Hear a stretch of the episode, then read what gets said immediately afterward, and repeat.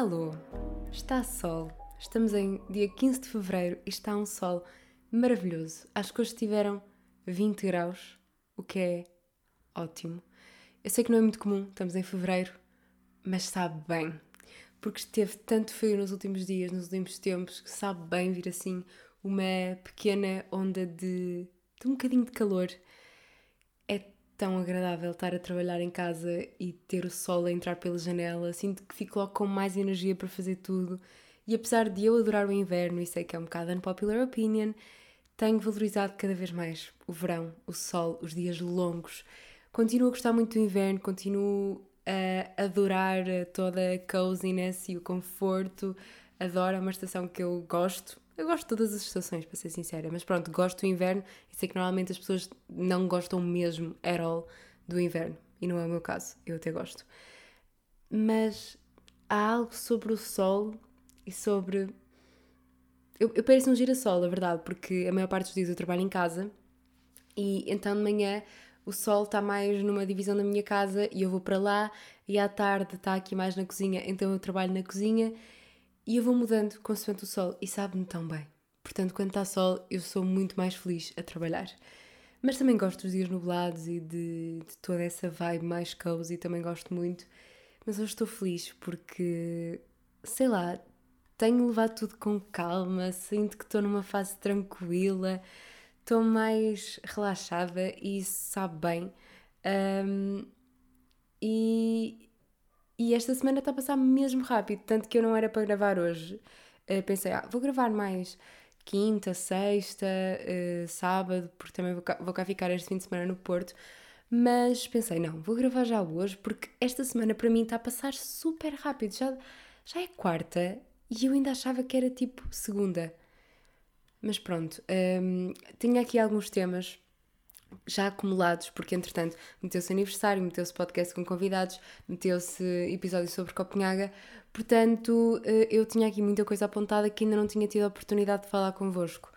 E dizer-vos que o podcast vai fazer 3 anitos em março e estou a ver se preparo uma coisa que muita gente me pede. Vai ser eh, uma, uma vez apenas, só vai acontecer uma vez, pelo menos para já, mas estou a ver se vai acontecer. Não sei, não vou prometer porque não sei se me vai apetecer, mas vamos tentar e vamos ver. E vou começar este episódio por recomendações. Porque eu normalmente estou no fim, mas como ainda tenho aqui algumas coisas e depois quero ver se efetivamente tenho tempo para falar sobre uh, um dos temas que eu vou tentar encaixar aqui no, no episódio, não sei se vai dar ou não. Portanto, vamos começar já com as recomendações porque ficam já dadas e não se fala mais nisto. A primeira recomendação que eu tenho aqui é uma página de Instagram que se chama The Canteen, que é de ponto canteen, acho eu, e é da Teresa Oliveira. E ela começou recentemente a partilhar receitas, receitas que ela faz, começou a dedicar-se mais à cozinha porque ela diz que é a love language dela, ela adora cozinhar para as outras pessoas. E, e eu tenho seguido, tenho acompanhado, e ontem experimentei pela primeira vez, ontem foi dia dos namorados, mas por acaso nem foi de propósito sobre isso, eh, eu queria muito experimentar esta receita. Experimentei a receita de um, crumble de framboesas. Eu costumo fazer crumble de maçã, que é uma receita da minha mãe, mas gostei muito desta versão também de, de framboesas. É assim mais ácida porque leva limão. Olhem, gostei muito. Ela tem a receita no Instagram, lá está, no The Canteen, portanto, se quiserem espreitar e experimentar, tem outras receitas também com muito bom aspecto, só que esta pareceu-me assim a mais simples para começar e para começar a experimentar. Portanto, eu recomendo muito. É, é uma página muito bonita do ponto de vista visual e deliciosa também, não é? Portanto, vale a pena. Uh, e também vou recomendar a balaclava que ela me fez. Eu andava à procura de uma balaclava. Até estava a ver se. Hum, isto já na página pessoal dela. Até estava a ver se em Copenhaga comprava uma porque estava tanto frio e, sobretudo, nesta zona do nariz e da boca e das orelhas, para mim é onde eu sinto mais frio e é onde eu tenho mais dificuldade em tapar, porque é claro que o cachecol podemos tapar essa zona, mas depois é uma coisa muito volumosa, fica desconfortável e eu não adoro essa sensação. E hum, também podemos usar um gorro, mas eu sinto que, primeiro, um, eu não fico nada bem de gorro e dois, uh, sinto que os gorros não tapam bem o suficiente um, as orelhas, a menos que eu fique completamente enterrada dentro do gorro. Portanto, eu queria muito arranjar uma balaclava, mas não encontrei nenhuma que gostasse muito ou de todo um, em Copenhaga. Vi uma que adorei, mas uh, era bastante cara, portanto pensei, não vale a pena. Também eu não vou usar isto assim tantas vezes. Uh, mas a verdade é que dá-me de jeito, principalmente quando eu vou a Viseu, porque Viseu é frio no inverno, é muito frio.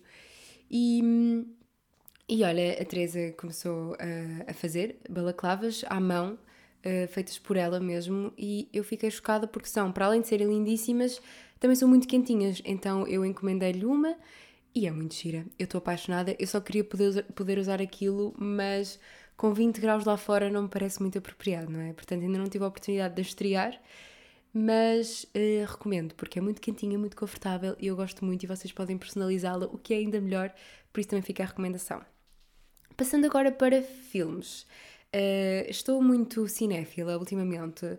Fui ao cinema a semana passada e vou hoje também ao cinema. Hoje vou ver Os Espíritos de Inazarin, acho que é assim que se diz. Uh, muito influenciada também pelo, pelo André. Uh, o André gosta muito de cinema e faz muita questão de ir ao cinema. E eu também adoro ir ao cinema e adoro comer pipocas no cinema e adoro todo o ritual de ir ao cinema. Portanto, estamos a ver se tentamos outra vez um, trazer este ritual de ir mais vezes ao cinema. E a semana passada, não vos posso falar sobre o filme que vou ver hoje, porque ainda não vi, não é? E até pensei, ah, se calhar vou esperar e depois gravo o episódio no fim de ver os dois filmes, mas não vale a pena. Queria gravar o episódio já, assim, já fica.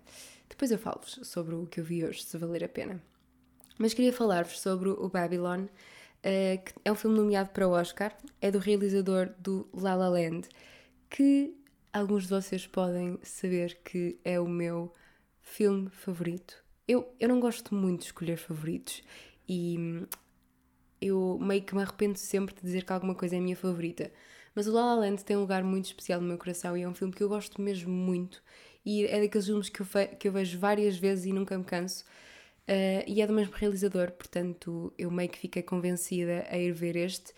Fiquei um bocado assustada quando vi que o filme tinha 3 horas e que ia passar 3 horas no cinema sem intervalo. Mas digo-vos que foi muito tranquilo. A sala estava bastante vazia, ainda tinha, estava compostinha, mas não muito. Um, e foi. passou-se mesmo bem. Por acaso, o filme tem um ritmo que são três horas vividas. São três horas em que uma pessoa não se aborrece. São três horas em que estamos focados, estamos atentos, estamos ali a acompanhar. E eu gostei do facto dele, do, do realizador não ter problema nenhum de estar muito tempo numa cena. E acho engraçado porque assim é, é arriscado, não é? É um desafio na era do, do consumo rápido e do conteúdo rápido a fazer filmes com 3 horas. Eu acho que. Porque antigamente os filmes é eram muito longos. Depois houve aqui uma fase em que os filmes eram mais curtinhos e agora sinto que se está a voltar para esta coisa do filme longo. E eu pessoalmente estou a gostar porque são ali 3 horas, ou o tempo de duração do filme, em que eu estou completamente entregue ao filme e nada mais. E estou ali, estou presente, e não há telemóveis, não há distrações, não há conversas, não há nada. Por isso é que eu gosto também tanto de ir ver filmes ao cinema, porque é uma entrega. És tu e, e o ecrã e a tela gigante, não é? É, é bom, eu gosto. E hum, o filme, lá está, estava a dizer que o realizador não tem mesmo medo de estar muito tempo na mesma cena e de explorar aquilo. E normalmente eu sinto que isso é meio que um risco porque nós cansamos e ficamos, ai pá, desenvolve, isto nunca mais desenvolve. Mas ali é bom, ali estamos presentes e estamos e queremos estar ali, parece que estamos mesmo lá a acompanhar aquela cena, aquele tédio, aquela situação que se está a passar e é interessante. Tanto que a introdução do filme é gigante. É, normalmente agora os filmes têm aquela parte em que aparece o nome do filme, assim, tipo, passado uns minutos do início. Uh, e no Babylon isso só acontece para aí meia hora, 45 minutos depois do início do filme. E nós ficamos, ah, pois é, o filme já começou. E, nós, e, e só agora é que dei conta que isto tudo foi uma introdução. Então está super interessante. Basicamente, e sem querer dar spoiler, fala um bocadinho sobre Hollywood na, na época do, dos anos 20 e a introdução do som no cinema, fala muito sobre o cinema. Eu sinto que é um filme para quem gosta de cinema. Eh, já vi muitas críticas, já vi muitas críticas escritas, ouvidas, já vi de tudo. É um filme que não está a ser muito amado, mas eu gostei Uh, é estranho, é caótico, é no mínimo. Lá está, eu acho que não. Às vezes é, é meio que injusto dizer se nós gostamos ou não gostamos de um filme. Não é tão simples quanto isso. Mas fez-me sentir coisas, fez-me sentir desconforto, fez-me sentir felicidade, fez-me sentir tristeza, raiva, fez-me sentir coisas eu acho que isso é bom, acho que isso é bom sinal. Uh, foi um filme que me prendeu e hum, os últimos 5 minutos, a última cena, é, é qualquer coisa, é assim muito forte. Uh, e depois de ver o filme, eu fui dissecar tudo o que havia para saber sobre o filme pelo, pelo TikTok. E hum, eu faço sempre isso ultimamente, quando tenho visto um filme e quando gosto, vou ver tudo sobre o filme no TikTok, as teorias das pessoas, uh, teorias do próprio filme, eu adoro, adoro saber tudo isso. Então pronto, lá andei eu, super entusiasmada ainda, ando, volta e meia ainda me aparecem coisas e eu, eu fico super interessada a ver. Portanto, olha, eu recomendo, se quiserem ficar 3 horas no cinema, arrisquem, vale a pena. Provavelmente não vos vou dizer que vão adorar o filme, não vos vou dizer que vão gostar, porque eu sei, sinto que, que pode não ser fácil gostar deste filme e que pode ser estranho, mas give it a try.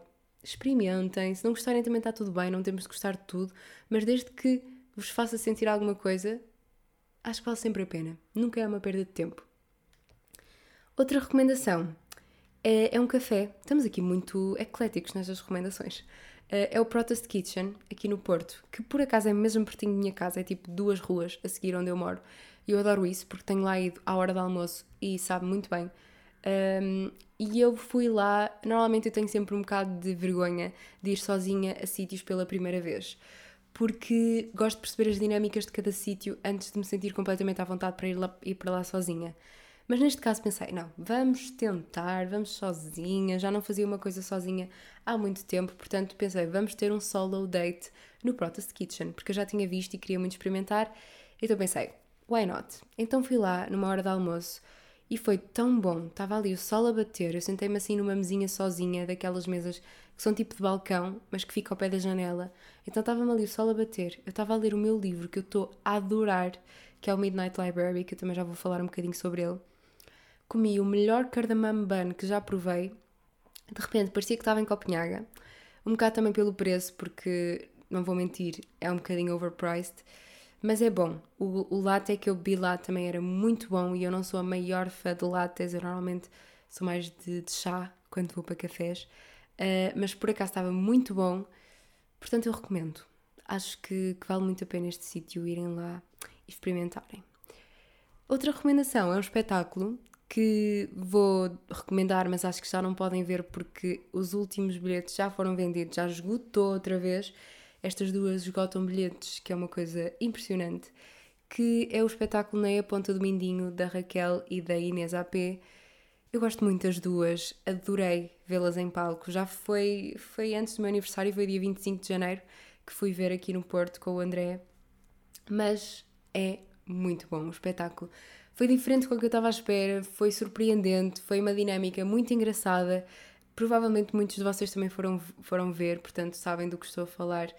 Mas para quem não foi, pode ser que elas ainda voltem com coisas diferentes e, e recomendo. Portanto, se tiverem a oportunidade, se ainda houver em algum lado, eu não sei, bilhetes, vão, porque vão se rir muito. Eu ri imenso e eu adoro quando vou ver. Uh, stand-up comedy ou comédia ou um espetáculo de humor, qualquer coisa desse género, e rio do início ao fim. É bom sinal. É quase terapêutico. Eu gosto. Eu antes não ia muito a espetáculos de, de comédia ou de humor, mas ultimamente é das coisas que melhor me sabe porque é completamente limpar a mente e estar só ali presente. Então sabe muito bem e este foi, foi muito engraçado. Gostei mesmo muito. E por fim, mais uma recomendação. Uh, também tenho o Midnight Library, é verdade, mas como ainda não acabei, vou só falar um bocadinho sobre ele mais à frente. Uh, mas outra recomendação, também nada a ver com nada, é o supermercado asiático que há aqui na Praça da República, que também é muito perto da minha casa. Uh, e eu nunca lá tinha ido. Eu moro aqui já há ano e meio, quase, e eu nunca tinha ido ao supermercado asiático, apesar de eu passar quase todos os dias lá à frente, principalmente quando, quando ia a pé para o trabalho. Um, eu passava lá todos os dias religiosamente e nunca olhava muitas vezes para aquilo e pensava, ai, um dia tenho de vir aqui. Mas sabem aquelas coisas quando estão tão acessíveis que vocês pensam, ah, sim, um dia eu vou e acabam por nunca ir? Então só finalmente há dias é que decidi lá entrar e aquilo é um mundo. Tem imensa coisa deliciosa. Uh, nós ainda tivemos um episódio engraçado porque eu queria levar tofu, mas estava a pegar numa coisa que eu não faço ideia o que é que era. E o senhor é que me avisou: Olha, sabe o que é que está a levar? E eu disse: Ah, tofu. E ele: uh, Não, isso não é tofu, o tofu está ali. Pronto, ele não me explicou o que é que eu ia levar, mas o André disse que tinha qualquer coisa a ver com sangue. Portanto, ainda bem que o senhor me alertou, porque eu não quero, não quero sangue em minha casa. Um, mas olhem, é muito bom, os produtos lá são muito bons, tem muita variedade de coisas. Comprei lá também chá de jasmim. O matcha lá também é muito mais barato, ainda não sei se é bom porque não preciso ainda, ainda tenho o que está cá em casa, mas depois hei de experimentar porque realmente é muito mais barato. Portanto, se forem do Porto, recomendo este supermercado asiático na Praça da República. Não tem nada que saber, é mesmo. É do lado do Pingo Doce, portanto, para quem é do Porto, se situar, fica aí. E acho que de recomendações estamos encerrados por hoje, pois foram quase 15 minutos de recomendações. Bem me parecia que uh, isto ia demorar e por isso é que eu avancei logo com isto. Tenho pensado muito em várias possibilidades da minha vida e no futuro e naquilo que eu hei de fazer. Uh, vocês sabem que eu estou confusa, não sei, está muitas hipóteses em cima da mesa. Vou para mestrado, não vou para mestrado, vou para fora, não vou para fora. Porque ainda por cima, eu neste momento estou feliz no sítio onde estou uh, a trabalhar e está tá tudo a correr bem. Uh, e eu não sei bem qual é que vai ser o próximo passo. Eu gosto de planear tudo com antecedência uh, e gosto de tentar organizar a minha vida assim, tipo a médio, longo prazo, mas não sei mesmo qual é que é a melhor decisão para tomar. Então tenho, pá, tenho ponderado, tenho ponderado vários caminhos, várias coisas, e uma delas que eu nunca pensei é tenho pensado que gostava de experimentar trabalhar com crianças. Assim meio que um part-time, estão a ver? Acho que full-time não diria, mas trabalhar com crianças é claro que deve ser super desafiante, mas eu sempre tive um carinho enorme e, e uma memória gigante também para canções infantis e para tudo que envolva jogos infantis e músicas para crianças. Uh, eu cantava muito quando era pequena. Ainda hoje canto muito, mas eu não me calava. Uh, era mesmo dos meus momentos favoritos, mesmo no infantário, era quando cantávamos, quando fazíamos teatro. Uh, só que durante muito tempo eu achei que crianças não era para mim, que eu não tinha paciência nenhuma para crianças. Mas isso tem mudado. E eu ultimamente imagino o quão eu seria feliz se passasse os meus dias, ou pelo menos parte deles, a cantar e a brincar com crianças e a estimulá-las e a fazermos jogos. Gostava imenso de ter essa experiência e eu nunca pensei dizer isto. Mas, mas não sei, olhem. Tenho só pensado sobre isso, tenho pensado sobre muita coisa. Mas não levem nada disto muito a sério, porque são literalmente só coisas que, que vão aqui passando. Mas acho que é bom também, e agora falando um bocado mais a sério, irmos mantendo a mente aberta para tudo e todas as possibilidades e experimentar coisas novas e coisas que se calhar nós nunca ponderamos sequer, mas que até pode ser giro e só experimentando é que vamos saber se gostamos ou não, não é? Portanto, acho que que é giro, irmos pensando que, ok, até podemos gostar imenso daquilo que estamos a fazer e estarmos super felizes no sítio onde estamos e a fazer aquilo que gostamos, mas há tanta coisa para experimentar e tanta coisa que nós podemos até ser muito bons, mas que nem sabemos, que por que não, não é? Por que não experimentar? Há dias também estava a sair de casa, a ir para Viseu e cruzei-me aqui na porta do, do meu prédio com a minha vizinha. Eu sou um bocado privilegiada nesse aspecto porque no sítio onde eu moro, no prédio, uh, só neste prédio só há três casas, basicamente, há três apartamentos. Uh, o meu, o da minha vizinha da frente e o de baixo, que a pessoa que, cá, que é a dona de, do apartamento de baixo só vem cá de vez em quando. Portanto, é muito tranquilo, é muito pequenino, é super seguro e eu adoro viver aqui. Acho que dá para perceber, né? eu sou muito feliz nesta casita, apesar de ser muito pequena. Uh, e uma coisa que eu, que eu pensei, e que voltei meio penso nisto, é na questão dos vizinhos. De ter uma. da importância que é ter boas relações com vizinhos. Porque eu não sei se, se a minha vizinha tem alguma razão de queixa de mim, ou de, de nós, de mim e do André, uh, ou até dos meus outros vizinhos de, que não são do mesmo prédio, mas que são uh, dos prédios ao lado. Uh, mas a verdade é que eu tenho zero razão de queixa da minha vizinha e gosto genuinamente dela. Quando ela veio para cá, nós já cá estávamos e opá, eu tinha um bocado de vergonha, não sabia como é que eu havia de abordá-la, porque eu acho que é mesmo importante haver uma relação e nós pelo menos sabermos quem é, porque eu cresci, uh, vivi sempre em casas, em Viseu, e eu cresci numa zona, uh, por acaso agora entretanto os meus pais mudaram de casa, mas a zona onde eu vivia antes, eu sinto que fui extremamente feliz e que isso contribuiu muito também para, para mim e para o meu crescimento, porque eu cresci num sítio onde nós, eh, quando nos mudámos para lá, basicamente estava muita gente naquela zona. Eu vou dizer um bairro, porque eu, eu quando digo bairro às pessoas, as pessoas acham sempre estranho a palavra bairro, mas a verdade é que aquilo, era assim um bairrozinho, não é? Tinha várias casinhas. Uh, diferentes e com famílias diferentes, e éramos assim uma espécie de bairro.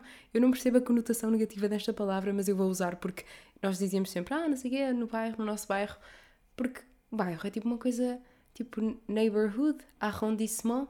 Preferem que eu diga no meu arrondissement, acham mais chique.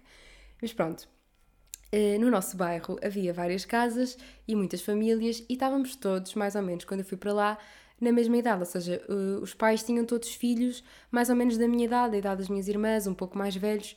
Então, eu lembro muito bem nessa parte da minha infância de quantidade de vezes que nós saíamos à rua, no verão, à noite, que brincávamos, andávamos de bicicleta todos juntos.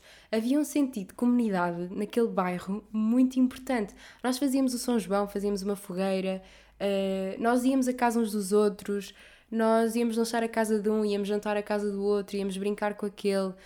Era, era quase aquele síndrome da porta aberta em que era, era quase uma, era uma comunidade, era, era agradável. Toda a gente estava muito bem. Depois eu sinto que à medida que nós fomos crescendo, nós as crianças fomos crescendo, foi muita gente a começar a, a estudar para fora, a, a, ter outro tipo de vidas, outro tipo de rotinas que, que nos impediam um bocadinho de, de, estar tantas vezes juntos. E acho que a adolescência também é uma fase complicada em que nós mudamos um bocadinho de personalidade e, e mudamos um bocadinho a forma como nos damos com os outros e ficamos com mais vergonha. Eu sinto que antes nós, rapazes e raparigas, dávamos-nos todos bem. Uh, tínhamos os rapazes a brincar connosco às Barbies e nós a brincar, a, a, jogar futebol com os rapazes, o que é uma coisa normalíssima e que deve ser cada vez mais normalizado. Mas eu sinto que nós chegámos ali a uma fase na adolescência em que meio que começámos a ter vergonha de certas coisas. Uma estupidez. Mas, mas a verdade é que, pronto, a nossa sociedade também nos condiciona um bocadinho para isso e naturalmente acabámos por nos ir afastando.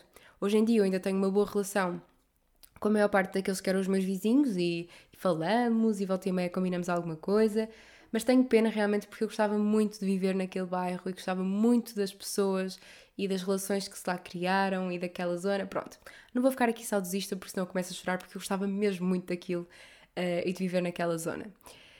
Mas sobre vizinhos, uh, lá está, sempre tive uma relação muito importante e eu acho que é bom porque eu lembro-me que ah pá, faltavam ovos, faltava qualquer coisa para um uma, uma, receita que estavas a fazer no momento, tu ias tocar à porta do, do, do teu vizinho e dizer-lhe, olha, não sei o quê, ou então ligavas e dizias, ah, por acaso tens ovos, ou tens aqui um bocadinho de óleo? Estou a fazer uma receita e, e dei conta que não tenho. Uh, e esse, esse sentido de comunidade, lá está, essa partilha é tão importante ou acontece alguma coisa, ou podes ver aqui, vou, vou, passar o fim de semana fora, podes só dar aqui um cheque, ver se está tudo bem com a casa, ou vir dar comida ao, ao meu gato, uh, ou tomar conta dos meus cães.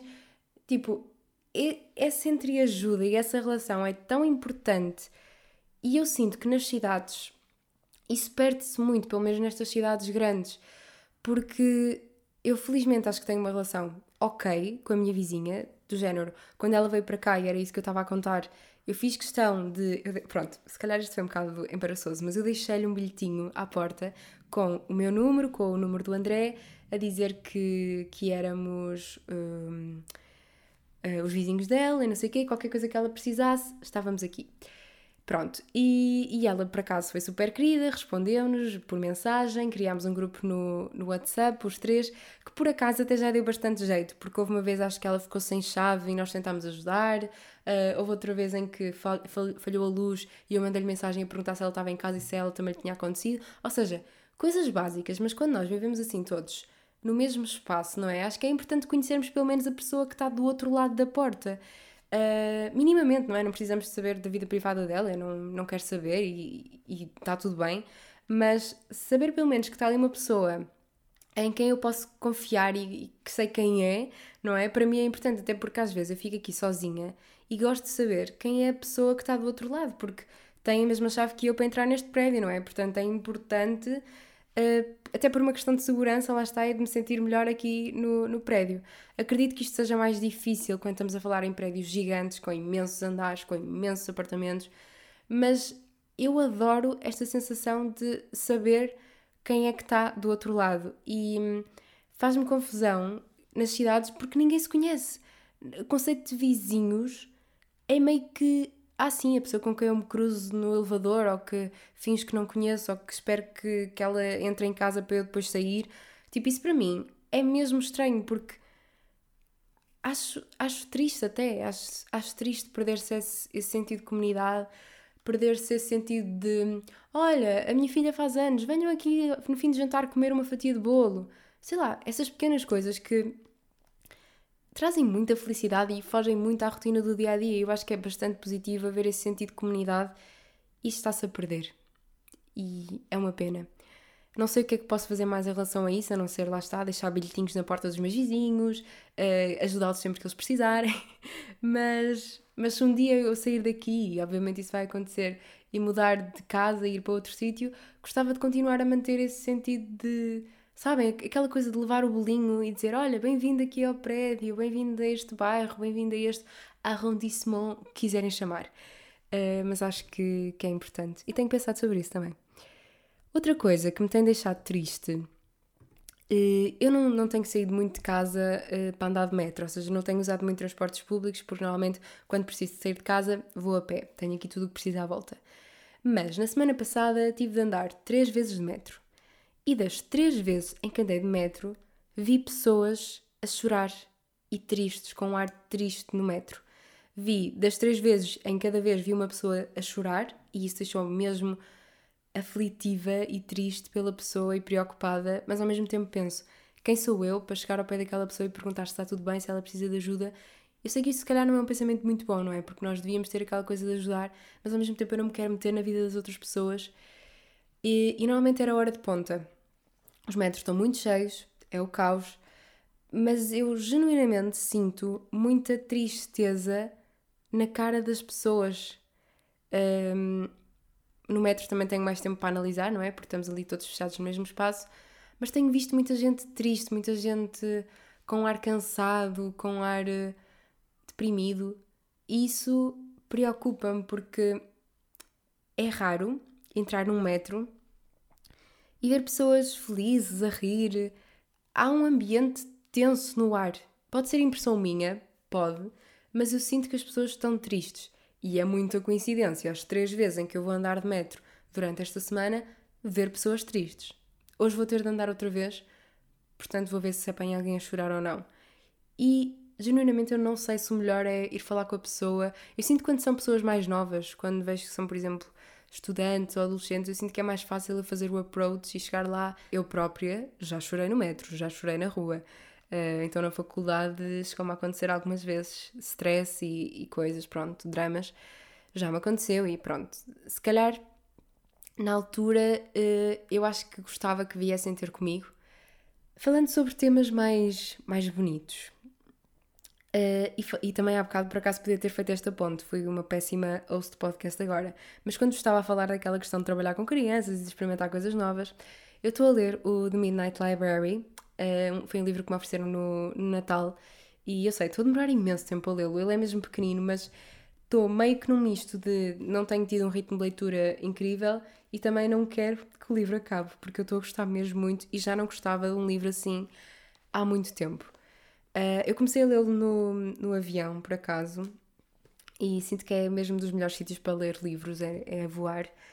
E eu sinto que está-me a alimentar muito aquela ideia e aquela vontade de experimentar coisas novas, de experimentar todas as vidas possíveis para saber como teria sido se eu tivesse escolhido outro caminho alternativo, sem querer dar grande spoiler, mas isto acho que até está na contracapa do livro, mas é um bocado sobre isso que, que o livro fala, sobre a personagem principal basicamente tem a oportunidade de viver e de experienciar ao máximo todas as vidas possíveis que ela poderia viver. Pronto, e não vou dizer mais.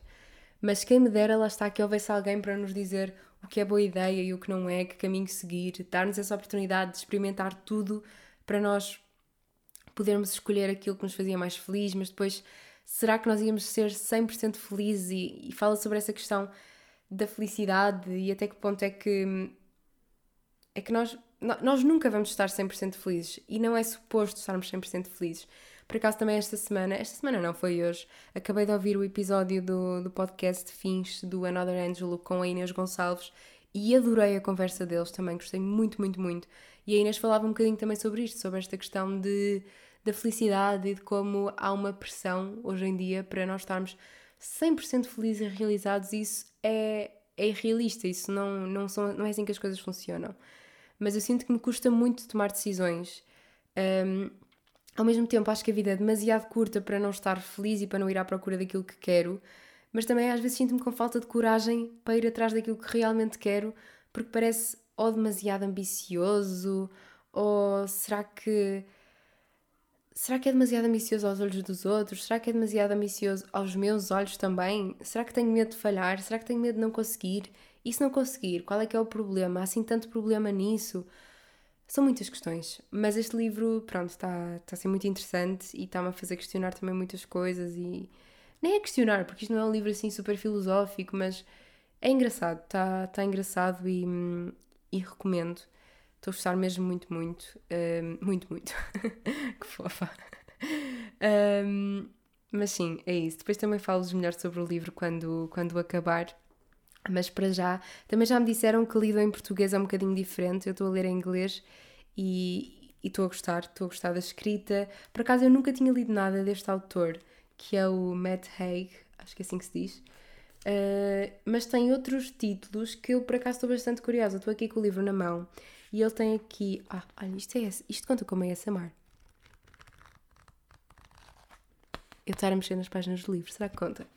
Pronto, vou parar. Uh, tem aqui um que é o How to Stop Time, tem o Reasons to Stay Alive, tem o Notes on a Nervous Planet, The Comfort Book. Todos estes títulos parecem-me interessantes, portanto, se calhar vou ler mais coisas dele porque sou farto a gostar bastante. O que é que temos mais aqui? Olhem, acho que não me apetece. Tinha aqui um tema, mas não me apetece falar sobre ele porque é ainda aborrecido e a exigir uh, que eu não é aborrecido, é interessante, mas não estou com a energia certa para falar sobre ele agora. Mas, como estamos aqui nos 37 e não me apetece acabar o episódio por aqui, acho que vou mergulhar numa coisa que eu já queria ter trazido para aqui, porque normalmente trago sempre por volta da altura do meu aniversário, que são as 22 coisas que eu aprendi aos 22, até aos 22, não é? Um, entretanto, já estou nos 23, portanto, isto foi, teria feito mais sentido se tivesse saído já há algum tempo, mas vai sempre a tempo, porque no fundo isto é uma aprendizagem constante e estamos sempre a aprender coisas novas. Fiz aqui uma lista realmente de 22 coisas que aprendi ao longo destes últimos tempos, destes últimos anos, não é? Desta minha longa, mas muito curta experiência de vida. E acho que vou passar assim, não vou elaborar muito nenhum, pelo menos vou tentar controlar-me, Uh, mas foram coisas que eu fui pensando e que tive a refletir um bocadinho sobre isto, e eu gosto sempre de fazer esta reflexão. Portanto, olhem, eu gosto muito de consumir este tipo de conteúdos e de aprender com os erros dos outros e com os conselhos dos outros, que para vocês pode não fazer sentido metade daquilo que eu vou dizer aqui, mas eu acho que isso também é uma das coisas que eu aprendi com que agora com os 23 é que está tudo bem. É que realmente nós, cada um de nós vive a vida de uma maneira diferente e que está tudo bem e aquilo que resulta para mim não tem de resultar para mais ninguém. Fui só fazer um quick check de, daquilo que eu tinha feito o ano passado, porque ainda não tinha feito isso. E o ano passado, em fevereiro, eu lancei um episódio que se chamava 22 coisas que ainda não aprendi com 22 anos. Se calhar este devia ser 23 coisas que aprendi com 23. Mas não sei, eu nunca percebo muito isto. Eu tenho 23. Isso quer dizer que eu completei 23 anos mas quer dizer que eu aprendi 22 coisas ao longo de 22 anos ou ao longo de 23 anos? Estou confusa, mas olhem, seja como for, eu tenho aqui. Pronto, vou contar 23 porque também já vos disse uma coisa uh, uh, agora, antes desta este mini intervalo. Portanto, 23 coisas que aprendi aos 23. É? Faz sentido? Não sei. Eu não sei se é 22 ou 23, mas pronto. Depois digam-me e ajudem-me. Uh, primeira coisa, e isto não está assim por nenhuma ordem específica, já sabem. Primeira coisa é que skincare é importante para a minha pele, que é muito sensível, mas não pode ser too much, porque a minha pele também não gosta de muitos produtos e se têm pele sensível vão se identificar. Eu ainda estou a tentar perceber quais é que são os produtos certos, mas juro-vos, e se têm pele seca vou dar aqui mesmo esta, esta sugestão. O hum, Bepantene Eczema salva-me em casos de SOS, porque eu também tenho eczema. E o outro que também me ajuda nestas situações e para a minha pele seca é um da Aderma, que é o Biology Calm. Uh, pronto, é, é basicamente um creme apaziguador e eu estou a gostar muito dele. Eu acho que até já partilhei uma fotografia no Instagram, mas sim, skincare é importante e é uma tendência e quer queiramos, quer não, é ainda como uma moda e as marcas também se aproveitam disso. É importante, mas para mim não pode ser too much, porque a minha pele, se eu me ponho a inventar com muita coisa, não gosta. E ela está a perceber aquilo que funciona para nós. Segunda coisa, aprendi que por vezes o corpo não está de acordo com aquilo que nós queremos, e digo isto não do ponto de vista estético, mas do ponto de vista. Uh, mas também pode ser do ponto de vista estético. Que por exemplo, no caso de, em Copenhaga, no meu dia de aniversário, o meu corpo simplesmente não estava ok, estava um bocado mal disposta e sem motivo aparente, estava nervosa e sem motivo aparente, e que os dias maus acontecem mesmo quando tudo parece estar perfeito e quando não há razões para correrem mal e que temos só de respeitar o nosso corpo e o estado dele e que respeitar a nossa saúde e ter isso como prioridade. Parece uma velhinha a falar, mas é mesmo verdade. Isto pode ter sido confuso, mas da minha experiência faz sentido. A terceira coisa é que sinto que cada vez menos quero saber aquilo que os outros pensam de mim. Ainda tenho um longo caminho a percorrer e este é provavelmente dos maiores desafios que eu tenho de combater. Uh, a nível de pressão e opinião externa, é mesmo das coisas que eu mais preciso trabalhar em mim, mas é um processo e acho que estamos melhor. uh, ok, acabei de me perceber que escapou-me aqui uma Portanto, vão ser 24 em vez de 23. Uh, aprendi que eu não. Uh, ai, desculpem. Aprendi que não sou eu que estou errada na minha visão do trabalho. O mercado de trabalho é que ainda não evoluiu e não está preparado para mim. não, estou a brincar, mas ainda há um longo caminho a percorrer e lá está. Muitas vezes as minhas indignações. Não, não, o problema não sou eu. O problema é que ainda há muita coisa que precisa de mudar e hum, nem sempre é fácil pensar isso, porque às vezes pensamos: caramba, eu é que não me conformo, eu é que devia simplesmente comer e calar. Mas não, não é bem assim e nós devemos lutar por aquilo em que acreditamos. Só assim é que as coisas mudam. Uh, outra coisa que eu aprendi é que a bondade pode vir de onde menos esperamos e de quem menos esperamos. Pronto, não vou desenvolver. Aprendi também que os 20 podem ser muito solitários e que nem todos os nossos amigos nem sempre nos vão compreender porque estamos em fases de vida diferentes e é, está tudo bem, mas há sempre alguém que nos vai compreender e há sempre alguém que vai estar lá para nós. Uh, nem que seja um pai, uma mãe, um amigo, um namorado, um irmão, um avô, há sempre um desconhecido, porque não, mas há sempre alguém que passa pela mesma situação, que já passou e é bom partilharmos a forma como nos sentimos porque, porque ajuda muito a, a fazer, a, a, não nos sentirmos tão sozinhos nesta fase que pode ser um pouco solitária. Aprendi também a aproveitar mais e a não levar tudo tão a sério. É uma coisa que também tenho andado a trabalhar e que quase tudo é insignificante a longo prazo. Por isso é que não vale a pena levar tudo tão a sério. É uma coisa que a minha mãe sempre me disse e que eu eh, não consigo ainda interiorizar muito bem, mas se calhar com a idade a coisa vai lá. Aprendi que quero um misto entre ter a minha paz e tranquilidade, mas também ter a parte da aventura e da novidade, que gosto muito de quebrar a rotina e de fazer coisas novas, mas que a rotina também é muito importante para mim e me dá muita paz. Portanto, é encontrar aqui um balanço. Eu sou um bocado contraditória por natureza, mas, mas é por aqui. E outra coisa que eu aprendi é desconfiem de processos de recrutamento demasiado rápidos. Se vos escolherem demasiado rápido, tipo fazem uma entrevista e no outro dia ou na, noite, na mesma noite, no mesmo dia, já vos dizem que vos querem, provavelmente é porque estão desesperados e é porque não é porque vocês são os melhores profissionais do mundo, mas sim porque precisam desesperadamente de alguém e querem provavelmente abusar da vossa confiança, de, da vossa ingenuidade, do que for. Um, portanto, pensem bem, pensem bem antes de encontrar eh, uma, de, de aceitar uma proposta.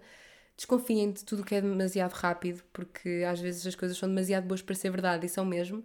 Portanto, tenham calma em tudo. Pensem bem. Uh, olhem, por acaso, acabou de chegar a minha vizinha. Ouvi a porta dela a bater. Por falar em vizinhos, não é? Ela tinha de participar neste episódio. Outra coisa, definir prioridades e cuidar da nossa saúde mental pode levar a perder algumas pessoas e pode ser um pouco solitário, mas faz parte. E acho que faz mesmo parte de crescer. Uh, e é, é, bom definir prioridades, definir as pessoas que queremos à nossa volta. É, é doloroso perder algumas pessoas e perder algumas amizades, mas, mas faz parte e tem de ser. E eu adorava que a vida às vezes fosse como era na primária, em que eu convidava a minha turma inteira para as minhas festas de aniversário, e se fosse preciso, ainda ia a outra turma convidar mais pessoas e éramos todos amigos e estava tudo super bem e queria agradar a toda a gente, mas a vida tem-me feito perceber que eu não posso agradar a toda a gente, também nem toda a gente me agrada a mim, e isso não faz de nós melhores ou piores pessoas, simplesmente é incompatibilidades e não, não temos de nos dar todos bem, não é? E, e temos é de ter as nossas pessoas e de estar felizes com elas e de lhes dar atenção e de cuidar delas. E sim, eu acho muito importante alimentar essas relações, alimentar as amizades e, e dar mesmo de nós às outras pessoas que, que valem a pena. Eu disse que não ia desenvolver muitas coisas, mas já, já estou aqui e não me calo. A décima coisa é dar prioridade ao meu sono.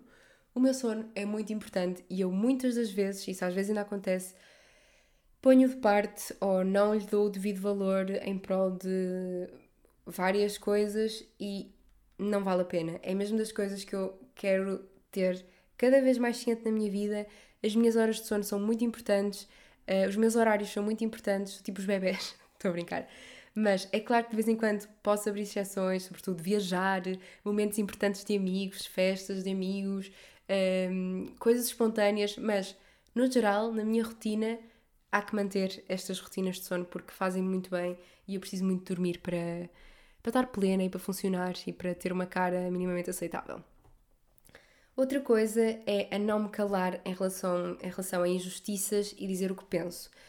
Falar, dizer o que pensamos, uh, muitas vezes, é claro que com conta, peso e medida, mas é mesmo importante e eu sinto que tinha dificuldade nisso, mas realmente injustiças mexem muito comigo e quando alguma coisa à minha volta não está bem, eu falo e digo o que penso. Custa muito, eu não me sinto nada confortável a fazer isso, não gosto de me chegar à frente e dizer que alguma coisa me está a deixar desconfortável ou que não me estou a sentir bem com X ou Y ou que acho que isto não está correto. Custa-me mesmo muito, eu não gosto de, de, de, ter aquele confronto, mas é muito importante e tem de ser feito. Alguém tem de fazer, vamos ter de fazer muito pela vida fora, portanto é importante. Outra coisa é rodear-me das pessoas certas é que rodear-me das pessoas certas é muito importante e faz toda a diferença na maneira como me sinto. Também já falei um bocadinho sobre isto. A décima terceira coisa, tenho de confiar mais em mim, porque assim consigo fazer tudo o que eu quiser, até conduzir. E eu pus aqui este exemplo super básico, não é? Conduzir.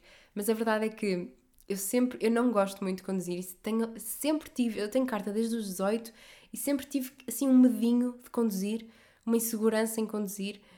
E quando às vezes sou abanada e me dizem: Não, caramba, tu consegues, tu sabes conduzir, vai conduzir, leva tu o carro e eu conduzo, corre bem. Portanto, confiar em mim. Acho que também foi assim que eu passei no, no, no exame de condução, honestamente. Foi a confiar, eu estava ali, lembro-me perfeitamente, estava ali e, e já tinha uh, deixado o carro ir abaixo duas vezes, portanto, se deixasse o carro ir abaixo mais uma vez, chumbava. Um, e também está tudo bem em chumbar, atenção, deixar só o disclaimer que acontece a muita gente e é super normal, muitas vezes não depende de nós, por isso acho que eu conheço mais gente que chumbou uh, no exame de condução e que não passou à primeira do que pessoas que passaram à primeira. E eu acho que aqui, o meu caso, para além de, obviamente, há sempre fator sorte nestas coisas, porque temos alguém a examinar-nos que nem sempre é muito justo, mas aqui foi mesmo uma questão de confiança, porque eu dou muito mal com pontos de embreagem. Eu estou sempre a dizer que um dia quero um carro automático com mudanças automáticas. E eu estava num ponto decisivo em que eu não podia deixar o carro ir mais vezes nenhuma abaixo. E ele pôs-me assim numa rampa, super íngreme, super inclinada, e diz-me: pode parar o carro e agora vai ter de reiniciar a marcha, ou lá como é que se diz, ter, pronto, voltar a andar, não é? E eu, ui, pensei assim, frações de segundo pensei, pronto, é agora. ou está tudo perdido ou está tudo ganho. E eu pensei, não, não, Salé, tu consegues. Vais-me fazer um ponto de embreagem digno de alguém que já conduz há 20 anos e vai dar certo. Respirei fundo, pus o pé na embreagem, acelerei e tal. E acho que foi assim que eu não chumbei, porque senão acho que teria sido o caos. Portanto, foi mesmo uma questão de, ok, eu confio, eu vou conseguir, e às vezes esta conversa da treta que nós temos de ter connosco próprios resulta mesmo do, não, eu consigo, eu vou conseguir, eu, eu sei conduzir, caramba, confiar, e lá está. Isto é um exemplo básico até, mas muitas vezes isto, isto condiciona a nossa vida, não é? E às vezes esta questão de conduzir para mim é um fator de grande stress e não tem de ser. Portanto, é tentar me desprender assim destas coisinhas. Uh, outra coisa é que hum, algumas das amizades mais importantes que fiz nos últimos anos foram no digital e, apesar disso, são bem reais. Acho que não há muito a dizer sobre isso. É, estou muito grata pelas pessoas que tenho conhecido no digital e são amizades muito bonitas, são pessoas muito presentes na minha vida e que tenho gostado muito. E é engraçado como nós, à medida que vamos crescendo, vamos arranjando novas maneiras de, de fazer amigos. Outra coisa é que de um dia para o outro tudo pode mudar por isso, uh, isso às vezes é um bocado assustador, não é? Um, principalmente quando pensamos na passagem do tempo e tudo isso. É assustador pensar que um dia podemos perder a realidade como a conhecemos, por isso há que aproveitar. E eu acho que hum, sinto que tenho estado mais presente quando tenho esta ideia de que tudo, tudo muda de um dia para o outro e que nada é garantido. Faz-me estar mais presente no presente, não é? Que às vezes é um bocado difícil e por isso é que eu também tenho muito aquela necessidade de tirar fotografias a tudo, gravar pessoas, guardar momentos, uh, dizer às pessoas que o quanto gosto delas e fazer surpresas e estar presente. Acho que isso é muito importante uh, e, e, gosto cada vez mais de celebrar e de aproveitar porque era uma coisa que eu, que eu sinto que estava tá, um bocadinho a cair em desuso na minha vida, celebrar as pequenas coisas, fazer festas e não, quero reunir mais vezes as pessoas que eu gosto e celebrar mais vezes e aproveitar muito. Uh, outra coisa que aprendi é que ver séries até é giro, mas eu continuo a preferir filmes. Não sou uma pessoa de séries e está tudo bem. Décima sétima coisa, educação financeira é fundamental e eu tenho muito para aprender. E neste ponto também aprendi que o dinheiro não nos define, que o nosso salário não nos define, o nosso cargo também não nos define e o que nos define no fundo são as nossas relações, as amizades, a forma como fazemos os outros felizes, como aproveitamos o nosso tempo livre, as coisas que nós gostamos de fazer e que nos dão prazer. Um, e até pus aqui uma frase que diz: No job is more of a priority than a loved one or a hobby you love. Pronto, isto é muito verdade uh, e é uma coisa que eu quero ter sempre em mente. Próximo, quero continuar a viajar sempre que tiver essa oportunidade. Acho que também não há muito a desenvolver, é uma coisa que me deixa muito feliz e que me enriquece muito. Uh, quero fazer mais caminhadas ao ar livre e passar mais tempo na natureza, também é uma coisa que me deixa muito feliz. Quero aprender também, e já aprendi, e tenho aprendido. Isto é tudo assim meio que processo. Está em processo, não é? Uma pessoa já aprendeu, mas às vezes ainda está a melhorar. A ser espontânea, a expor mais a situações novas, experimentar sempre coisas novas, mas também saber quando não me expor e guardar as coisas para mim e estar no meu cantinho. É ter esse equilíbrio, mas experimentar coisas novas e ser mais espontânea e, e aceitar coisas diferentes. Outra coisa que aprendi é não vale a pena gastar muito dinheiro em roupa, mas vale a pena sim gastar dinheiro em viagens, em cursos daquilo que eu gosto, workshops de coisas novas, aprendizagens, hobbies, livros, experiências. Isso sim vale muito a pena gastar o nosso dinheiro, porque são, no fundo, por mais clichê que isto seja, as histórias que nós um dia vamos contar, as memórias que nós guardamos. E é claro que se gostarem muito de moda, e eu falo por mim também, uh, há certas peças que, que, fazem sentido. Ainda agora fui, um, quando fui a Copenhaga, uma coisa que eu normalmente faço quando vou a um sítio é que eu gosto de trazer um, um souvenir, uma lembrança, mas não gosto que seja, por exemplo, um imã para o frigorífico. Gosto que seja uma coisa que eu vá usar e que me lembre daquela viagem. Uh, por exemplo, uns brincos. Uma vez fui a um destino e trouxe uns brincos que ainda hoje uso imenso.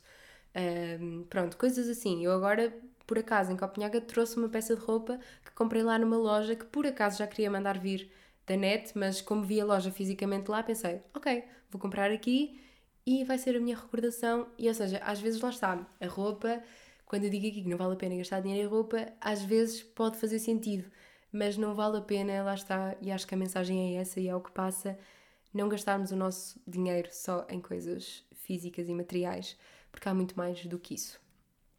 Ah, e um livro, por exemplo, também é uma coisa física que eu acho que vale totalmente cada cêntimo, não é? Principalmente se, se for um bom livro. E se não for, olha, vendam na Vinted ou qualquer outro, qualquer outro sítio.